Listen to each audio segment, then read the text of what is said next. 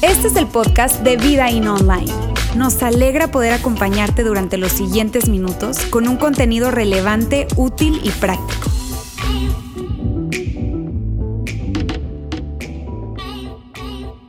Hoy estamos terminando esta serie, La Biblia para adultos. Y yo quiero decirles que estoy sumamente feliz. Eh, la verdad, esta serie ha sido para mí algo muy importante. Y muy importante por lo que representa esta serie para cada uno de nosotros, los que hemos decidido dar un paso hacia Dios, los que hemos decidido dar un paso en ser, para ser seguidores de Jesús, pero también una serie muy importante para aquellas personas que de alguna manera no están conectadas con Dios o que de alguna forma vinieron eh, debilitando su, su confianza en Dios, probablemente se levantaron, les presentaron muchas dudas, en fin, yo estoy muy contento por esta serie, porque nosotros lo que decíamos, y permíteme recordarte un poco por qué nosotros decidimos hacer esta serie. Decidimos hacer esta serie porque a la gran mayoría de nosotros se nos habló acerca de la Biblia cuando nosotros éramos pequeños, cuando éramos niños. Bien, entonces la comprensión de la Biblia que nosotros tenemos naturalmente o normalmente es una comprensión que obtuvimos en la infancia, pero tú y yo crecimos, tú y yo maduramos, ¿verdad? O eso es lo que yo espero, ¿verdad? Todos crecimos, todos maduramos, pero no maduró así nuestra comprensión de la Biblia, sino que más bien nos enfrentamos a cada reto, a cada desafío que la vida presenta de alguna forma con esa comprensión que traemos de la Biblia desde la infancia. Nuestra comprensión y entendimiento de la Biblia no necesariamente maduró. ¿Qué fue lo que pasó con esto? Que para algunas personas se convirtió en, algo que, dejó de ser relevante. La Biblia poco a poco dejó de ser todo lo relevante que era. Eh, de alguna manera se presentaron dudas e inclusive no tan solo dejó de ser relevante, sino que para algunos perdió credibilidad. Y tiene todo el sentido del mundo cuando nosotros no maduramos en nuestra comprensión de la Biblia. Claro que sí, totalmente. Porque una de las cosas que nosotros hemos dicho acá es, y en esta serie hemos dicho, que la gran mayoría de nosotros conoce historias que están en la Biblia. Bien, y lo hemos presentado de esta manera. Conocemos historias que hay en la Biblia, pero no todas las personas conocen la historia de la Biblia. Bien, porque la forma en como tú y yo obtuvimos la Biblia la forma en como nosotros nos entregaron la Biblia no fue la misma manera en que el mundo obtuvo la Biblia, en cómo se obtuvo la Biblia. Y es tan importante que nosotros tengamos esta conversación. De hecho, en el primer, en el primer mensaje yo les hablaba que todo empezó con un evento, que todo empezó con la resurrección. Y que luego que hubo la resurrección, entonces un grupo de personas que estaban allí enfrente, en esa ciudad, que de repente vieron claramente en Jerusalén, que claramente vieron que Jesús había resucitado, se formó un revuelo por completo y empezaron a escribir entonces los relatos que tenían que ver con la vida de Jesús. Mírame, la Biblia no empezó porque alguien estaba siguiendo a Jesús y cuando Jesús estaba ya en el Sermón del Monte o en cualquier, o en, cualquier otro lugar hablando o enseñando, estaban tomando nota de su enseñanzas. No fue así. Fue hasta que Jesús resucitó que entonces se levantó un grupo de personas para escribir acerca de lo que él había vivido, de lo que él había dicho, de lo que había experimentado el mundo entero con Jesús presente. Y ahí entonces decíamos que principalmente fueron Mateo, Marcos, Lucas y Juan relatando acerca de la historia de Jesús, pero fue hasta que la resurrección sucedió. Luego decíamos que Alejandro vino y nos habló acerca de que en, eso, en esos primeros siglos los seguidores de Jesús estaban fascinados con Jesús, estaban impactados, estaban enamorados de Jesús. Y entonces lo que hicieron fue que fueron a las escrituras antiguas judías, que se conocía en ese tiempo como la ley y los profetas, así se conocía, y que hoy en día nosotros, tú y yo, la conocemos como el Antiguo Testamento. Bien, aquí yo tengo un Antiguo Testamento en hebreo y español, por si alguien quiere este, leer algo en hebreo. ¿Está bien? Eh, y, esta, esta, fue esa ley y los profetas, obviamente no estaba de esta forma en ese tiempo. Pero los seguidores de, de, Jesús del primer siglo lo que hicieron fue que quedaron tan fascinados con Jesús que empezaron a buscar la literatura antigua judía sagrada. ¿Por qué? No porque les interesara el judaísmo, no, sino porque les interesaba lo que estaba escrito aquí acerca de Jesús. Por eso. Porque escucharon también a Jesús en algunas enseñanzas hacer referencias acerca de esta literatura y ellos entonces quedaron fascinados con esto y buscaron esta literatura antigua para hacerla parte de su literatura cristiana. Pero mira algo interesante. Esa es la razón por la cual nosotros hoy en día entendemos que la Biblia hebrea, esa ley y los profetas, forma parte de la literatura cristiana. ¿Sabes? Esa fue la razón. Alejandro nos ayudaba a entender por qué. No porque ellos buscaron esto porque querían hacerse judíos o querían practicar judaísmo. No, sino porque querían ver qué es lo que decía aquí acerca de Jesús. Luego, eh, Lauro nos habló acerca de este esta parte, esta gran parte de la Biblia que es el Antiguo Testamento y lo hizo de una manera espectacular que de hecho quiero decirles, amigos, si hay alguien que está acá, que nos está viendo, nos está escuchando y no estuviste en los tres mensajes anteriores, mírame, yo te voy a pedir por favor que visites nuestra página o que vayas a nuestras redes sociales para que puedas tomar y ver los todos los mensajes anteriores. Porque esta es una de estas series que yo te diría, híjole, no puedes perderte un solo mensaje. Porque de esa forma vas a poder entonces tener mayor robustez y comprensión de la Biblia. Ahora, mírame, en e, los cristianos los seguidores de Jesús del primer siglo, del segundo siglo y del tercer siglo, ellos tenían esos documentos. Ellos tenían lo que había escrito Mateo, lo que había escrito Marco, lo que había escrito Lucas, Juan, en fin, lo tenían allí. Tenían eh, eh, eh, esa gran sección del Antiguo Testamento, que le llamamos hoy el Antiguo Testamento, pero que era la Biblia hebrea para ellos en ese tiempo. En fin, pero todavía no tenían la Biblia. La Biblia todavía no había llegado. ¿Ok? Entonces hoy vamos a hablar de un personaje que es determinante para poder entender la historia de la Biblia. Y es este señor que vamos a ver acá. Saulo de Tarso, el apóstol Pablo. ¿Por qué? ¿Y por qué dos nombres? Porque Saulo tenía dos ciudadanías. Bien, la ciudadanía hebrea y la ciudadanía romana. Y su nombre en hebreo, su nombre hebreo era Saulo. Y su nombre romano era Pablo. Y Pablo, cuando Pablo eh, estuvo eh, viajando por, por, el mar Mediterráneo, hablando acerca de Jesús eh, em, y, yendo a lugares a iniciar iglesias en diferentes lugares, en fin, él en las cartas que él le escribía, él se presentaba como Pablo. Por eso nosotros hoy en día le conocemos como Pablo, porque él le hablaba al mundo gentil. El mundo gentil era todo ese mundo que era diferente al mundo judío. ¿ok? Y por eso nosotros conocemos a Pablo como Pablo. Pero Pablo entró a las páginas de la historia no como Pablo, sino como Saulo de Tarso. ¿Por qué? Porque Saulo de Tarso, o sea, Pablo, ¿verdad? Él fue primero un gran perseguidor de la secta de los nazarenos, como era conocida en ese tiempo, porque Jesús era de Nazaret. ¿Sabes? Él fue un gran perseguidor. Y él, y él fue un gran perseguidor, ¿por qué? Porque él veía cómo los cristianos habían tomado estas Biblia, esta Biblia hebrea, sus sagradas escrituras, la ley y los profetas, ellos, eh, eh, los cristianos la tomaron y la conectaron con Jesús. Y eso a él le ofendía. Y ellos, eh, todo eso acababa con la tradición judía y los cristianos del primer siglo, del segundo siglo, en fin, no veían al templo judío con el nivel de importancia que los judíos lo veían. Por lo tanto, Pablo estaba totalmente ofendido, enojado con esto, tenía un profundo enojo y él entonces habla con las autoridades principales judías para pedirle una autorización, la autorización de perseguir a los cristianos, a la secta de los nazarenos y arrasar con ellos. Él recibió esa autorización por parte del sumo sacerdote judío y entonces él empezó a viajar y a perseguir, a, perseguir, a apresar, a torturar e inclusive a aprobar la ejecución de muchos cristianos. Ese fue Pablo, hasta que él tuvo un encuentro con el Jesús resucitado.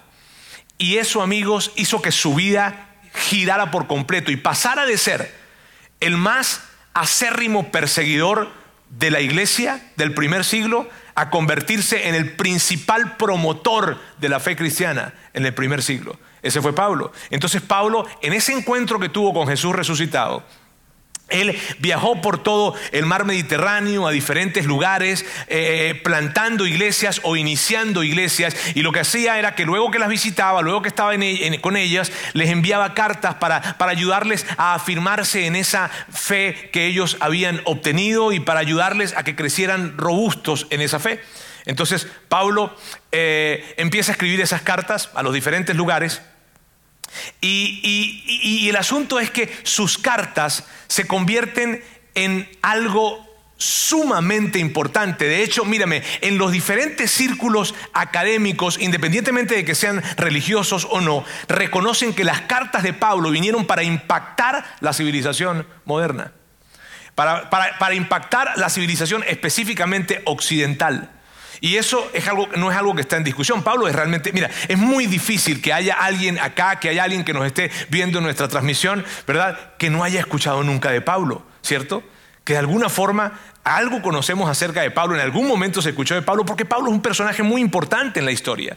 De hecho, mírame, Pablo, Pablo, eh, eh, ahora, Pablo no se consideraba a sí mismo muy importante, porque Pablo cargó con el gran peso de haber eh, sentido o de haber sido él el que persiguió a la iglesia de una manera tan y tan dura. Y eso lo hacía a él sentirse indigno. Pero ese era Pablo. Bien, Pablo fue un personaje muy, muy importante. Ahora bien, nosotros vamos a ver ahora tres razones por las cuales Pablo es tan importante en la historia de la Biblia. Bien, entonces vamos a entrar en estas tres razones que son tan importantes y que vienen para que tú y yo podamos cerrar este ciclo que hemos venido platicando a lo largo de ya tres, cuatro semanas. ¿Ok? Vamos a ver entonces la primera de esas tres razones. La primera es, Pablo escribió parte de ella, parte de la Biblia, no del Antiguo Testamento, ¿verdad? Porque esa es la ley eh, eh, Em, la ley y los profetas, la, Biblia hebrea, sino más bien de esa otra sección que nosotros llamamos hoy en día el Nuevo Testamento. Pablo escribió muchas cartas. De las, de las cartas que, que escribió Pablo, 13 sobrevivieron. De esas 13 cartas que escribió, cuatro fueron cartas para individuos. Primera y segunda de Timoteo, para Tito, Filemón, fueron, fueron cartas a individuos. Otras, otras cartas fueron cartas que, escritas a personas que vivían en ciertas comunidades, como por ejemplo los que vivían en Galacia, los que vivían en Éfeso, los que vivían en Tesalónica, los que vivían en Corinto. Y entonces él escribió esas cartas y tienen esos nombres, de Galacia, de tesalonicenses, de Corintios, en fin, todas de Efesios, esas cartas fueron las que escribió Pablo y Pablo escribió una carta también muy especial, que esa la escribió y aún no había visitado ese lugar, que fue Roma. Él escribió la carta a los romanos, que es una carta que tiene un contenido teológico muy, muy importante. Pablo escribió estas cartas. Total de que Pablo escribió 13 cartas. El Nuevo Testamento tiene 27 cartas o 27 libros, más que cartas, 27 libros, y Pablo escribió 13 de los 27. Por eso Pablo es tan, tan, tan importante, ¿sabes? Ahora, miren algo interesante. Lo que sucedió fue que esas cartas tenían un contenido tan valioso y tan importante en ese tiempo que lo que hicieron fue que empezaron a copiarlas minuciosamente, meticulosamente, empezaron a copiarlas y empezaron a distribuirlas. Ya no era necesario que si fue escrita a los efesios, no importa, vamos a escribirlas por lo valioso que allí decía y empezaron a distribuirlas a otros lugares, en otras partes. Ahora, algo importante que sepas es lo siguiente. Pablo no estaba escribiendo la Biblia. Pablo no fue que se sentó a decir, voy a escribir la Biblia. No, Pablo estaba escribiendo una carta a sus amigos y cartas a, comunidades de personas que vivían en ciertos lugares. ¿Ok? Entonces, ¿por qué Pablo es tan importante en la historia de la Biblia? Porque en primer lugar, Pablo escribió parte de ella y por eso es importante. ¿Ok? Ahora, seguimos. ¿Por qué Pablo es tan importante para la historia de la Biblia? Porque Pablo explica la relación entre las partes. ¿Y a qué me refiero con esto, queridos amigos? En que Pablo era un experto de la, de la ley y los profetas, experto. Pablo conocía a detalle y a profundidad la ley y los profetas. ¿Ok? Y Pablo de un día para otro, literalmente, tiene un encuentro con Jesús resucitado y su vida cambió por completo, pero él pudo ver con mucha facilidad cómo lo que él sabía a detalle, cómo lo que él sabía se conectaba con Jesús. Se conectaba con la persona de Jesús, se conectaba con lo que representaba Jesús, cómo veía la vida de Jesús y veía la ley y los profetas y decía, qué conexión tan increíble. Entonces Pablo en lo que él escribe nos ayuda a entender la conexión que hay entre el Antiguo Testamento, que hoy conocemos como el Antiguo Testamento, y la vida de Jesús. De hecho, amigos, mírame, si Pablo hubiese estado presente en el momento en que a ti y a mí nos entregaron la Biblia, ese momento en que nos dijeron, aquí está esta Biblia, ¿verdad? Tal vez nos lo hicieron de pequeños o tal vez ya de adultos, no sé. Pero si Pablo hubiese estado presente, él nos hubiese dado un par de instrucciones en el momento en que recibimos la Biblia. Y estas serían las par de instrucciones que nos hubiese dado. La primera es esta. Lee el Antiguo Testamento en busca de inspiración y motivación, no necesariamente para su aplicación. ¿Y por qué? Mira bien, el Antiguo Testamento está lleno de inspiración y motivación para nosotros. Mira, cuando tú ves la, la historia de Dios y el pueblo de Israel, porque es lo que está descrito acá. Ves la, historia de Dios y el pueblo de Israel, cómo Dios iba adelante del pueblo de Israel, cómo cada vez que el pueblo de Israel acudía a pedirle ayuda, Él le respondía y le decía sí, cómo cada vez que el pueblo iba hacia adelante a luchar, a tener batallas que eran batallas que iban a perder porque iban a perder, Dios venía e intervenía a favor de ellos y ellos ganaban esas batallas. Todo eso es inspirador. Momentos en que el pueblo de Israel estuvo, la nación de Israel estuvo realmente asustada, en pánico, no querían seguir adelante porque tenían miedo de lo que vendría. Dios se acercaba con un gran mensaje para decirles, yo voy a ir delante de ustedes, no teman, no teman porque yo voy a estar con ustedes, yo no los voy a abandonar, yo no los voy a dejar, yo siempre estaré con ustedes. Cada vez que el, el pueblo de Israel la regaba, que déjenme decirle que la regaba mucho y muchísimas veces, Dios siempre le dio oportunidad tras oportunidad, tras oportunidad, tras oportunidad. Entonces eso es muy inspirador, ¿sabes? Pero no necesariamente para la aplicación. ¿Por qué? Porque el Antiguo Testamento, miren bien, el Antiguo Testamento está organizado en torno a un pacto que Dios tenía con la nación de Israel, no con un individuo ni con el mundo entero, no, sino un pacto que tenía entre Dios y la nación de Israel. Entonces aquí hay escritas leyes, y cosas para hacer que tienen todo el sentido para la nación de Israel en el contexto en el que estaban y en el tiempo en el que estaban. Pero que si nosotros tomamos esas cosas específicas y las traemos a este tiempo, no tendrían tanta relevancia ni tanto sentido. Claro que encontramos en el Antiguo Testamento cosas para aplicar, sí, pero lo que Pablo nos diría es esto, lee el Antiguo Testamento para buscar inspiración y motivación, no necesariamente para la aplicación. Y nos diría esto ¿por qué? Porque él diría, porque tú tienes un nuevo pacto, porque ustedes tienen un nuevo pacto, que ese es lo que hoy conocemos como el Nuevo Testamento. Entonces, esto es lo, la otra cosa que nos diría Pablo. Pablo nos diría, toma las referencias del mandamiento de Jesús en el Nuevo Testamento para la aplicación en tu vida. Amigos, cuando se trata de aplicación, necesitamos ir al Nuevo Testamento y muy específicamente a esto. Fíjate que aquí dice, no dice toma las referencias de los mandamientos, sino del mandamiento de Jesús en el Nuevo Testamento. ¿Por qué? Porque, amigos, ese mandamiento que dejó Jesús a sus discípulos en la última cena que tuvieron. Tuvieron una última cena y en esa última cena Jesús, allí reunido con ellos, les dice, voy a darles un nuevo mandamiento. Que dicho sea de paso, para ti para mí probablemente no tiene, no, no, muchas veces no dimensionamos lo que Jesús hizo en esa cena. ¿Por qué?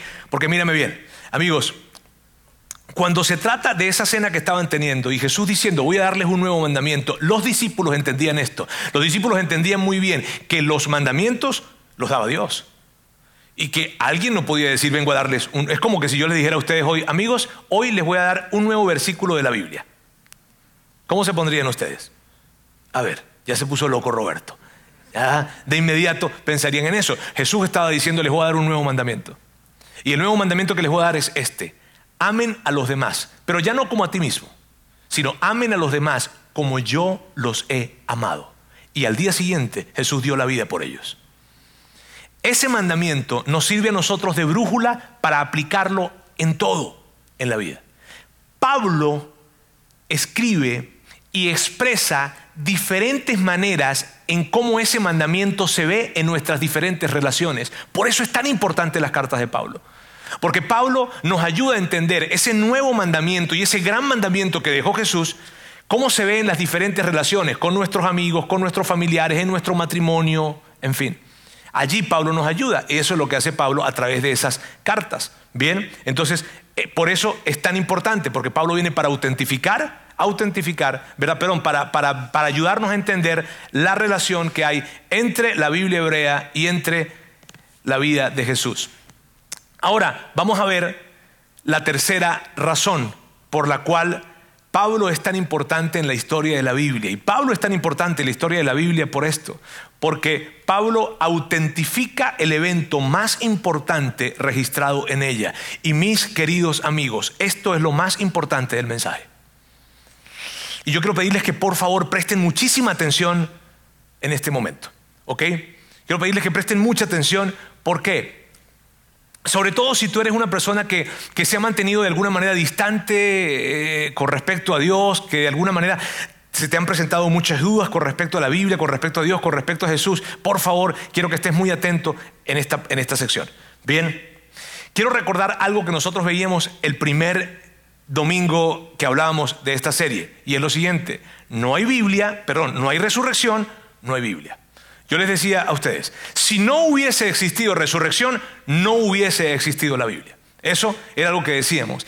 Y en esta línea de pensamiento, Pablo es muy importante. ¿Por qué Pablo es muy importante? Porque mírame, si tú eh, eh, a lo mejor fuiste a la preparatoria o a la universidad o, leíste, te, o te leíste un libro, en fin, probablemente alguien te dijo algo que la sociedad dice y ha dicho bastante. Eh, si no te lo han dicho, puede que te encuentres con esto. Y esto es lo que dicen. Lo que dicen es que Mateo, no lo escribió Mateo, que Marcos, no sabemos quién fue Marcos.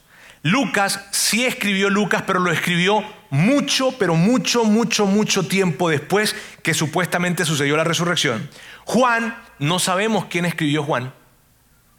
Ellos lo que dicen, o ese argumento que se presenta, es este, es que la comunidad cristiana de hace muchísimos años escribió esto de la resurrección y lo convirtieron en una verdad social, pero no porque fuese una verdad real, sino lo convirtieron en esto. Entonces, lo que hacen es que demeritan o desacreditan toda la credibilidad que tiene la autoría de estos libros, Mateo, Marcos, Lucas y Juan, y también de las fechas en que se escribieron. Ahora, y te digo, eso es algo que, está presente, eso es algo que se dice.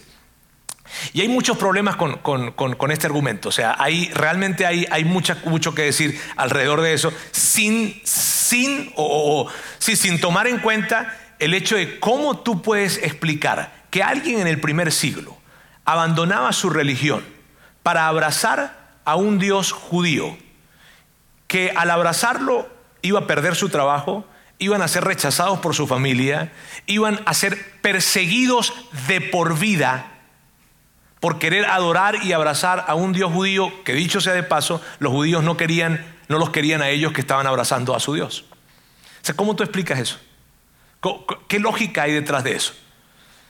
El problema con ese argumento que, en el que Mateo, Marcos, Lucas, Juan inventaron y que la comunidad cristiana inventó esa historia de la resurrección, el problema con ese argumento se, se tiene cuando con algo que Pablo escribió a los cristianos de la ciudad de Corinto del primer siglo.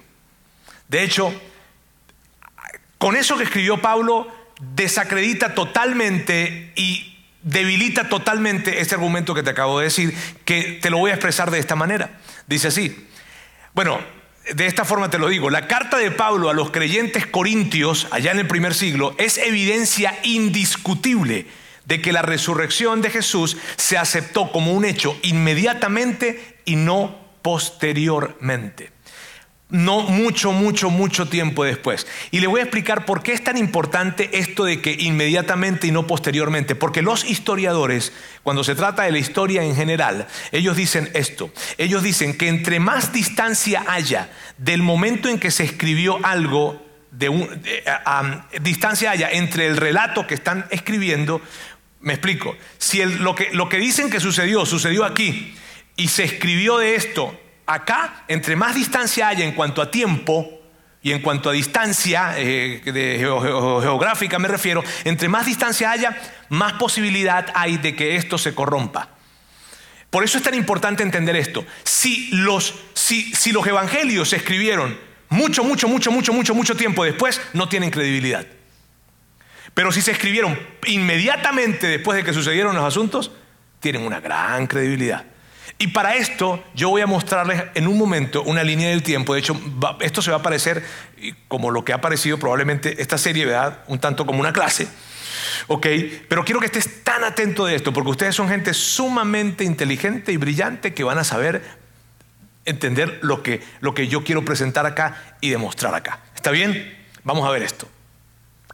Miren, miren, no hay, no hay discusión con respecto a que Pablo sea un personaje histórico. Nadie discute que Pablo sea un personaje histórico. Nadie discute, no hay nadie que discuta que Pablo escribió primera de lo que nosotros llamamos hoy primera de Corintios, nadie lo discute. Y nadie discute que Pablo escribió primera de Corintios en el año 55 después de Cristo, que fue tres años después que él visitó a la ciudad de Corinto en el año 52, que fue tres años antes de que Pablo visitara Jerusalén en el 49 y que la visitara en el 40 también.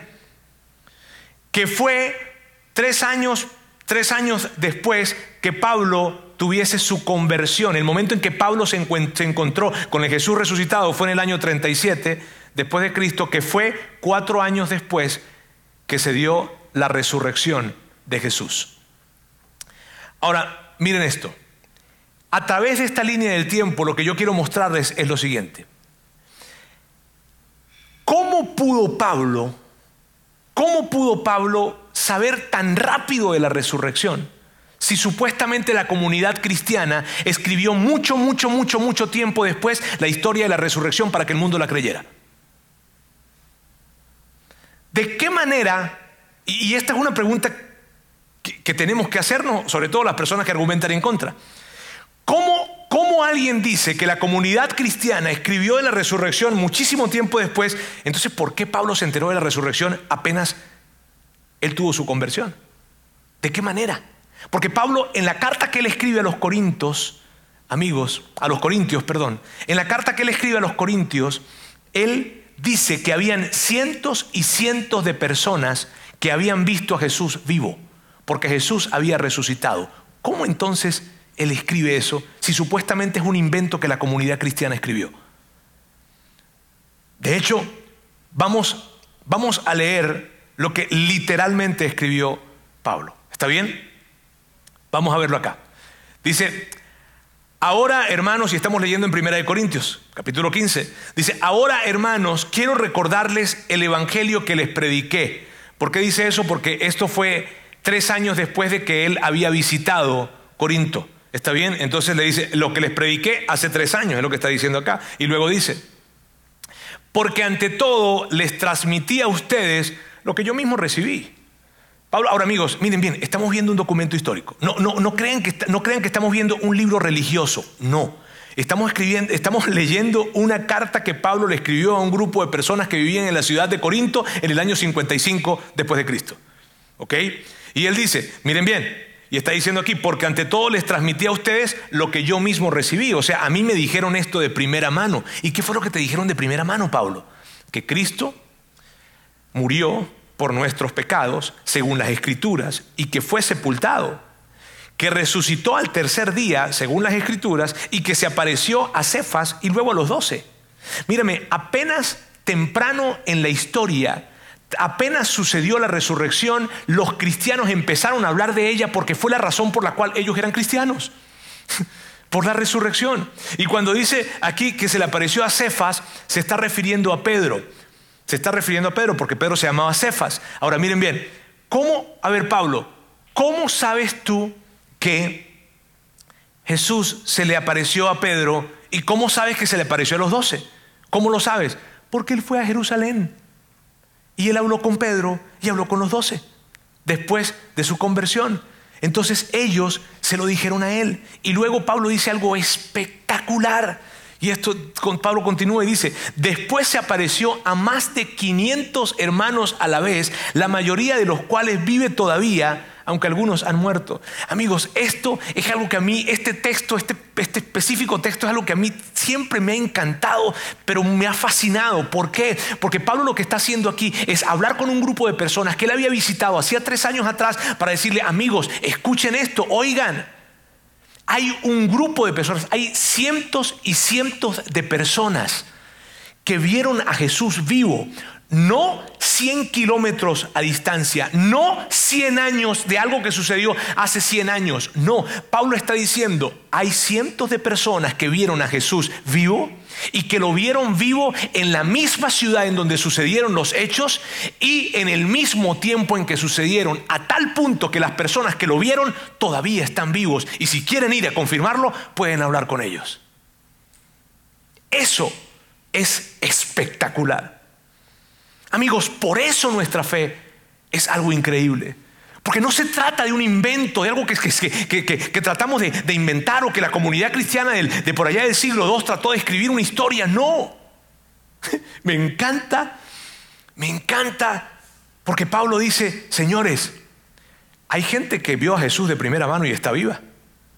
De hecho, cientos de ellos. Si ustedes quieren, vayan y confírmenlo. Eso es espectacular.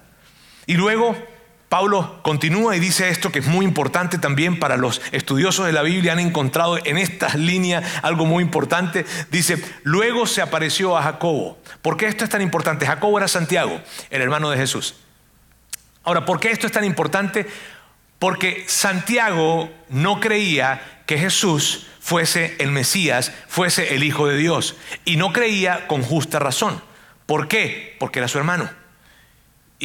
¿Tú creerías que tu hermano, si se te, acerca a tu hermano y te dice, mira, yo soy el Hijo de Dios? ¿Tú creerías? ¿Tú creerías? No, ¿verdad? No.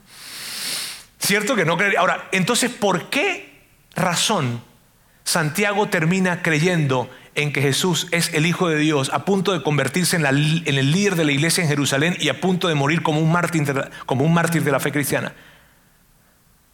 Porque vio a Jesús resucitado. Y cuando ves a Jesús resucitado, dices, híjole, si era verdad. Y eso fue lo que pasó con Santiago, algo espectacular. Ahora, luego de hecho Pablo continúa y pueden leerlo ustedes luego. Luego Pablo continúa y dice, y por último, por último se mostró a mi vida. Yo fui el último. Es espectacular eso. Ahora, vamos a recordar entonces las tres razones por las cuales Pablo es tan importante en la historia de la Biblia. Primero porque escribió parte de ella, segundo porque explica la relación entre las partes, entre la parte del Antiguo Testamento y luego la, parte que habla acerca de Jesús. Y tercero porque autentifica el evento más importante registrado en ella. Cuando alguien quiere decir que la resurrección fue algo que inventaron la comunidad cristiana muchos años después, ¿qué hacen con las cartas de Pablo? ¿Qué hacen con las cartas de Pablo? No pueden desaparecer. La resurrección existió y fue real. Ahora, mientras que, mira amigos, mientras que Pablo estaba escribiendo esas cartas, Santiago también escribió algo, Pedro escribió un par de cartas más, Juan escribió otras cartas, Judas, no Judas Iscariote, otro Judas escribió algo también, y todo eso se fue recopilando, recopilando y recopilando. Se fue agrupando. Y en el siglo IV sucedió algo maravilloso. Y es que Constantino vino para eh, abrir la, la, posibilidad, para quitar la prohibición a la gran mayoría de las religiones de ese tiempo. Y entonces empezaron los cristianos a reunirse públicamente, cosa que no podía suceder por allá en el siglo IV. Y empezaron a hablar y a platicar y se reunían públicamente con esas cartas. Por una parte la Biblia hebrea y ver cómo conectaba con lo que Mateo, Marcos, Lucas y Juan habían escrito y ver cómo conectaba con las diferentes cartas que escribió Pablo. Ellos se reunían y hablaban. Y entonces por una parte les digo, estaba toda la literatura que tenía que ver con Jesús.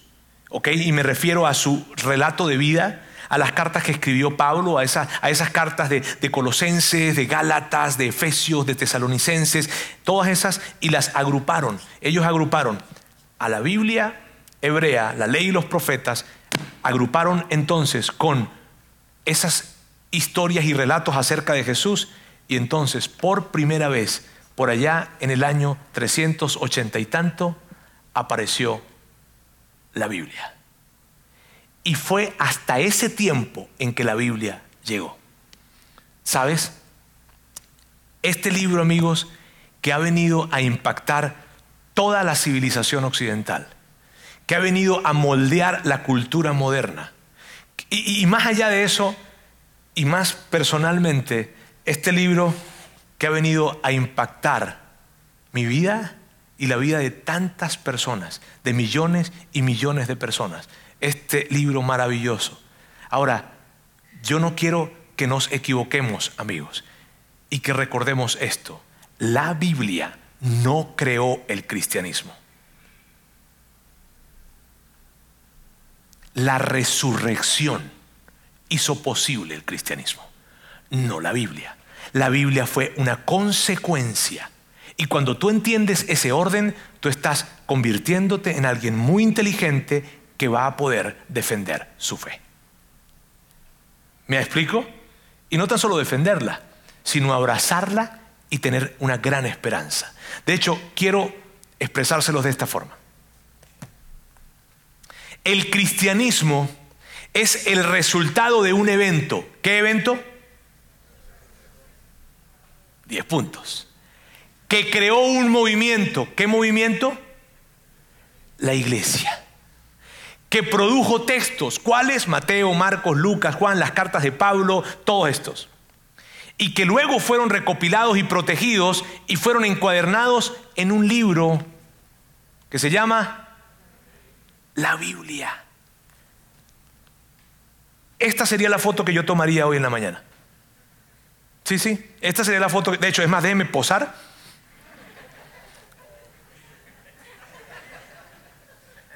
Para, esta sería la foto que yo tomaría. ¿Por qué? Porque aquí está el relato. No empezó aquí, empezó con un evento. Sin resurrección no existiría la Biblia ni existiría el cristianismo. Tú y yo, es fascinante, amigos, es fascinante entender que Jesús resucitó. Y que por más sobrenatural que esto sea, no nos puede llevar a no creer. Al contrario. ¿Por qué es tan sobrenatural esto? Porque de otra manera no se hubiese creído que Jesús era verdaderamente el Hijo de Dios. Y lo increíble es que sucedió no en un lugar donde nadie lo sabía, sino sucedió en un lugar en donde todos podían verlo y dar testimonio. Y no tan solo testimonio, sino escribir acerca de esto. Nuestra fe es fascinante. Amigos, hoy vamos a terminar cantando una canción. Y mientras que los muchachos pasan y todo se prepara acá para cantar esa canción, yo quiero decirles, yo estoy tan feliz de haber tenido esta serie. Estoy tan, tan contento de haber visto esta serie como iglesia, como todo, en todos nuestros campos, en fin, ¿por qué? Porque saben, una de las cosas que yo soñaba cuando vine para acá, para Monterrey, y quería plantar esta iglesia o iniciar esta iglesia con el grupo de personas que lo hicimos, yo soñaba una iglesia que tuviese una fe robusta. No gente religiosa que cree porque es que hay algo en que creer. Porque es que hay porque es que tiene que haber algo en que creer. ¿Sabes que yo he hablado con personas que son cristianas, no aquí, no ustedes, ustedes son brillantes. Pero saben que he hablado con personas en donde les he preguntado, ¿por qué tú eres cristiano? ¿Por qué crees en Jesús? Y algunas personas me han dicho, amigo, porque es que hay algo en lo que uno tiene que creer y yo decidí creer en el cristianismo. Yo no creería de esa manera. Yo creo en Jesús y en su resurrección, porque es verdad. Yo creo en Jesús y en su resurrección, porque es la mayor verdad que el mundo haya vivido, experimentado y que necesita conocer. De hecho, quiero decirles algo, amigos. El futuro de la raza humana depende de que esta verdad sea conocida. Ahora, por eso me encanta haber tenido esta serie. Me encanta porque para ustedes se convierte en una gran oportunidad de robustecer tu fe y de estar claro en lo que has creído y de que cuando tú lees en la Biblia que Dios va a estar contigo, que Él te va a acompañar, que en medio de las dificultades más grandes que tú puedas vivir, tú puedes tener la seguridad de que Él está contigo. Tú sabes, esto es verdad. Mi esperanza es verdadera. Y puede que tú me digas, Roberto, sabes que yo, yo, yo ya creía, yo no necesitaba, probablemente escuchar estos, estos cuatro mensajes que he escuchado y yo te entiendo. Pero probablemente tú necesitabas escucharlos y saberlo, no tanto por ti, sino también por tus hijos. Para que les ayudes a tus hijos a formarse en una fe robusta. Y que cuando alguien venga probablemente a traer cualquier argumentación, ellos sepan decir, míreme, yo no sé de Jonás, yo no sé de David, yo no sé de Goliat, yo solamente sé algo. Jesús vivió en esta tierra, murió y resucitó. Y de eso hay muchas pruebas. Y si tú probablemente estás con nosotros o estás viéndonos en esta transmisión y, eres una persona que tiene muchas dudas con respecto a Dios, muchas dudas con respecto a la Biblia, muchas dudas con respecto a Jesús, pero has estado conectado con nosotros a lo largo de esta serie, yo creo que llegó el momento en que tú deberías, con mucho respeto te digo eso, tomar una decisión. y contestar esta pregunta. ¿Estás en paz con ese Dios que envió a su Hijo a morir por tus pecados, a morir por ti, para que puedas tener una relación cercana, personal con Dios y que puedas verle a Él como tu Padre celestial? No que te condena, no que te rechaza, no que te castiga, sino que te recibe con los brazos abiertos para perdonarte, amarte, restaurarte y acompañarte toda tu vida. ¿Estás en paz? con ese Dios? Y si, y si tú me dijeras hoy, ¿sabes qué, Roberto? Yo, yo no estoy en paz. Yo, híjole, yo, yo no te puedo decir que he estado en paz. Tal vez hoy sea un muy buen día para dar un paso en esa dirección. Y que tú hoy pudieses decirle a Dios, Dios, yo por todo lo que he escuchado, por todo lo que he visto, por todo lo que he aprendido en esta serie, yo tengo muchas dudas todavía, pero al menos puedo ver claramente que tú realmente enviaste a tu Hijo. Y hoy quisiera aceptarte, reconocerte en mi corazón, reconocer que tú enviaste a tu Hijo a morir por, por mí, a pagar por mis pecados y que yo hoy puedo tener una relación contigo. Si tú estás en, en ese lugar, en esa posición, yo te animaría a que tuvieras esa conversación con Dios. Y que inclusive la letra de la canción que vamos a cantar en un momento se convierte en una increíble conversación que tú puedes tener con Dios a través de esa canción para decirle, hoy quiero que sea, no un día más, sino hoy quiero que sea ese día.